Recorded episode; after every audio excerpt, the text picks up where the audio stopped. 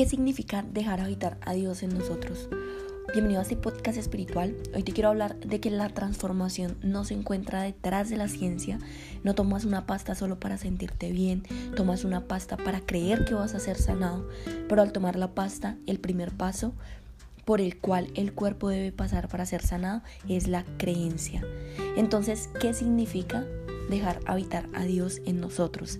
No es una frase, es una creencia y la creencia viene cargada del poder de la visualización, de hacer realidad algo que ya hemos experimentado o visto. Y quizás ahí en donde tú estás Quizás ahí nos estás escuchando por primera vez y si te vienes conectando por primera vez, quiero darte las gracias a este espacio, inundarte del amor de Dios, de su gracia, de su perdón, de ese que nos da promesas a través de su palabra. Y aún quizás en donde estás no estás experimentando el sentir a Dios habitando en ti. Quizás hoy sientas que Dios no existe y necesitas decirte todos los días, si sé que existe, permite que tu poder se muestre en mí. Quiero que cuando tú vengas a esta, creo que cuando tú sientas y pienses que Dios no existe, puedas declarar y profundizar en esta creencia. Si sé que existes, permite que tu poder se muestre en mí. Y no debes confundir estas palabras. No te conviertes en Dios ni tampoco eres Dios. Quiero en este episodio regalarte el significado y el fundamento de lo que es habitar, vivir de forma constante en algún lugar. Ese es el significado de habitar, vivir de forma constante en algún lugar. Y hoy quiero preguntarte cuándo estás permitiendo que Dios habite en ti. Y profundiza en la pregunta, cierra tus ojos y escucha estos ejemplos. Permito que Dios habite en mí al tomar decisiones sabias. Permito que Dios habite en mí cuando tengo mal genio pero decido callar para no dañar mi relación con otras personas. Permito que Dios habite en mí cuando tengo un deseo efímero pero no lo tomo porque sé que luego me traerá una consecuencia de culpa. Permito que Dios habite en mí cuando me siento ansioso, ansiosa, depresivo, depresiva, angustiado, angustiada, aturdida, aturdido, desubicado, desubicada y todo esto ya no controla mi vida, sino que Dios habita y permito que Dios habite en mí. Cuando quiero ser disciplinado y tomar acción, pero la pereza ya no me inunda, permito que Dios habite en mí. Y hoy quiero que te preguntes cuál es el lugar que hoy le estás dando a Dios en tu vida. ¿Hace parte Dios de tu primer lugar o lo estás buscando solo por necesidad? ¿Qué significa Dios en tu vida? Quiero que profundices en estas preguntas, que cierres tus ojos y permite que hoy eleves tu máximo potencial al responder qué significa que Dios habite en ti. ¿Qué significa Dios hoy en tu vida? Y en esta temporada de Hechos de los Apóstoles, Dios quiere enseñarnos una palabra profética para convertirnos a Él, recibir al reino de los cielos de forma espiritual y no religiosa, prepararnos para la eternidad y quizás ahí en donde estás, sin estar preguntándonos cuándo vendrá el día del juicio, deseo que pienses en el pecado más grande que deseas soltar. ¿Cuál es ese? Ese que aturde tus pensamientos y no te deja vivir en plenitud. Pero no solo vas a pensar en el pecado, sino en el cambio que vas a tener cuando decidas soltar y entregar. Dale hoy a Dios tu corazón en humildad para reconocer que hay algo que no está bien y debe ser cambiado. Y hoy te quiero dar tres tres eh, fundamentos, tres oportunidades de estas experiencias y yo te quiero hablar primero de los milagros de Pedro en Lida y Jafat. Lo segundo, la visión de Cornelio. Y lo tercero, la visión de Pedro. Hoy quiero que te lleves que nuestro Dios y tu Dios, cuando tú dejas que Dios habite en ti, empieza a ser un Dios sanador, empieza a ser el Dios que resucita cualquier cosa que tú crees que está muerto y empieza a ser un Dios de visiones.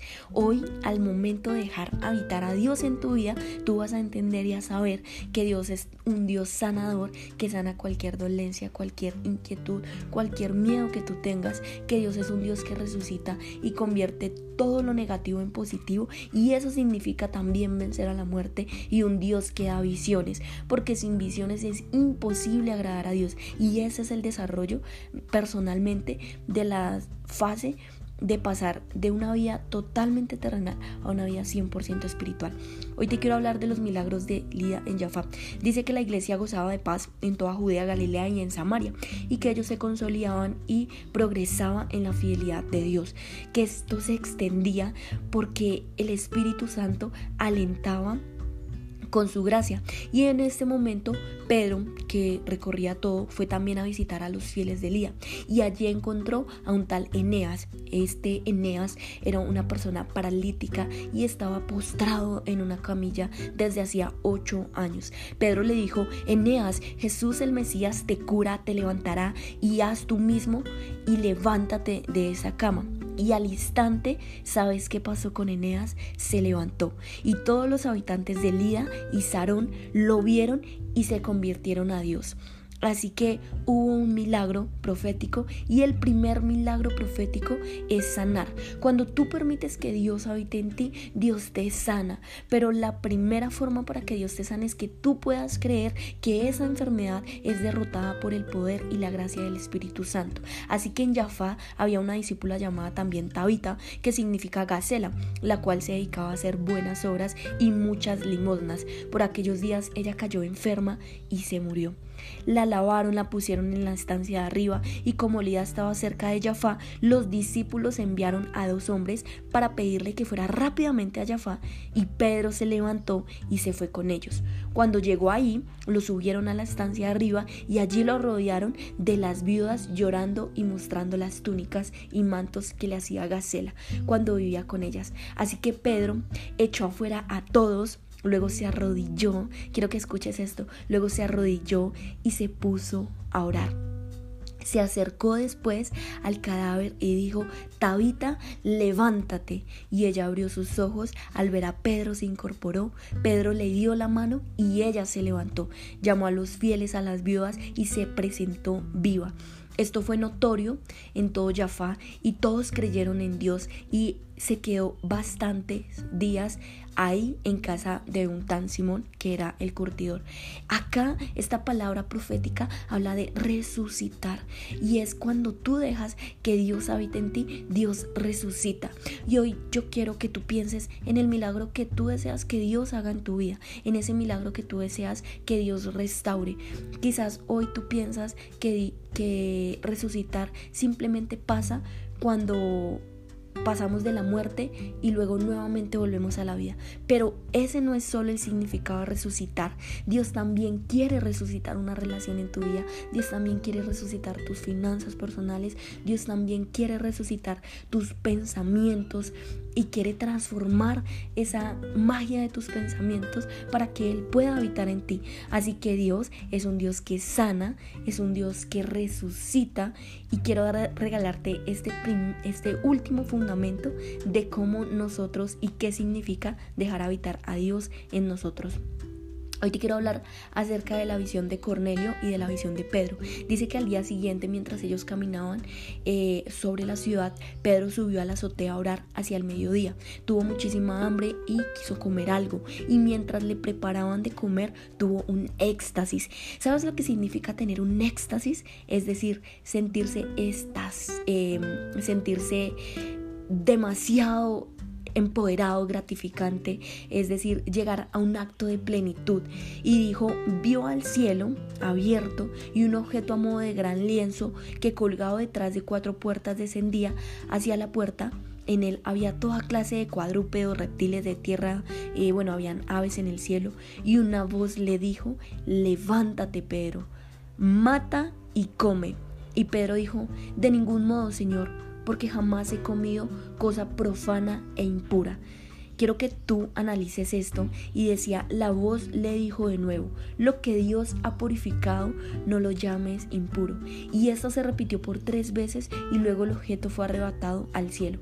Pedro estaba perplejo pensando lo que podía significar esta visión que acababa de tener. Así que estos hombres enviados por Cornelio, que habían averiguado de dónde estaba la casa de Simón, se presentaron a la puerta y llamaron y preguntaron y se pensaron en esta visión.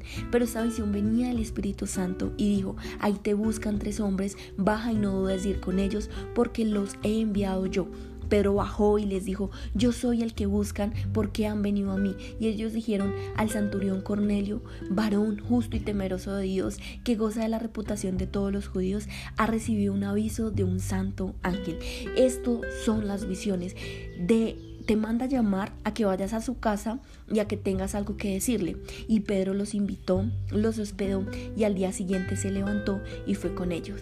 Quiero que lleguemos a este punto importante y al finalizar eh, esta visión hay un discurso que Pedro hace y es, Pedro tomó la palabra y dijo, compruebo que Dios no hace distinción de personas. Quiero que te lleves esto para cuando tú sepas que de pronto has fallado, que tienes pensamientos de culpabilidad, que no te sientes merecedor de lo que Dios hace y crees que Dios puede hacer por tu vida, que quizás piensas que eres derrotado por el pecado y quizás piensas que tu vida nunca va a mejorar, pero hoy quiero que te lleves esta visión de Dios para tu vida cuando dejas que Dios habite en ti.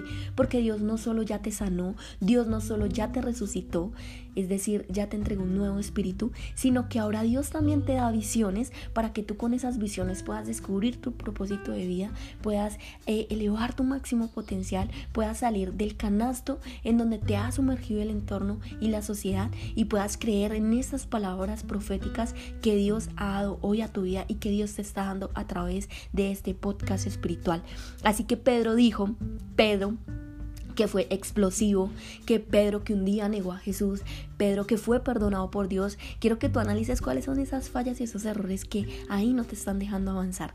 Y analiza esto. Dice, compruebo que Dios no hace distinción de personas, que acepta al que le es fiel y practica la justicia, sea de la nación que sea. Él ha enviado su palabra anunciando la paz por medio de Jesús, que el Señor de todos, nosotros conocemos al que ha pasado en Judea, comenzando por Galilea, después del bautismo que predicó Juan, cómo Dios ungió al Espíritu Santo y llenó de poder a Jesús de Nazaret, el cual pasó haciendo el bien y curando a los oprimidos por el demonio, porque Dios estaba con él. Nosotros somos testigos de todo lo que hizo en el país a los judíos en Jerusalén, y ellos lo mataron, lo colgaron de un madero, pero Dios lo resucitó al tercer día y le concedió que se manifestase, no todo el pueblo, sino los testigos elegidos de antemano por Dios, a nosotros que hemos comido y bebido con él después de su resurrección de entre muertos y nos encargó predicar al pueblo y proclamar que Dios lo ha constituido como un juez de vivos y muertos. Todos los profetas testifican, al que crea en él recibirá por nombre el perdón de los pecados. Esto no es simplemente una historia bíblica.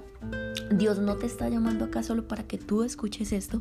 Dios te quiere profetizar hoy que tú ya eres restaurado, que tú ya eres sanado, que Dios te está llamando para que tú recibas al Espíritu Santo, para que sepas que Él no simplemente murió en un madero, sino que hoy habita la gracia de su Espíritu en ti para convertirlos en los siete hábitos más importantes que son el amor, el perdón, la paz, el dominio propio, el gozo, la paciencia y que tú sepas que a través de esos hábitos y esos dones espirituales vas a poder encontrar plenitud verdadera y poderte acercar al reino de los cielos, que no son cosas, no está después de la muerte que habita en ti para prepararte para el legado más importante que es su eternidad, que es volver a entrar en brazos de papá.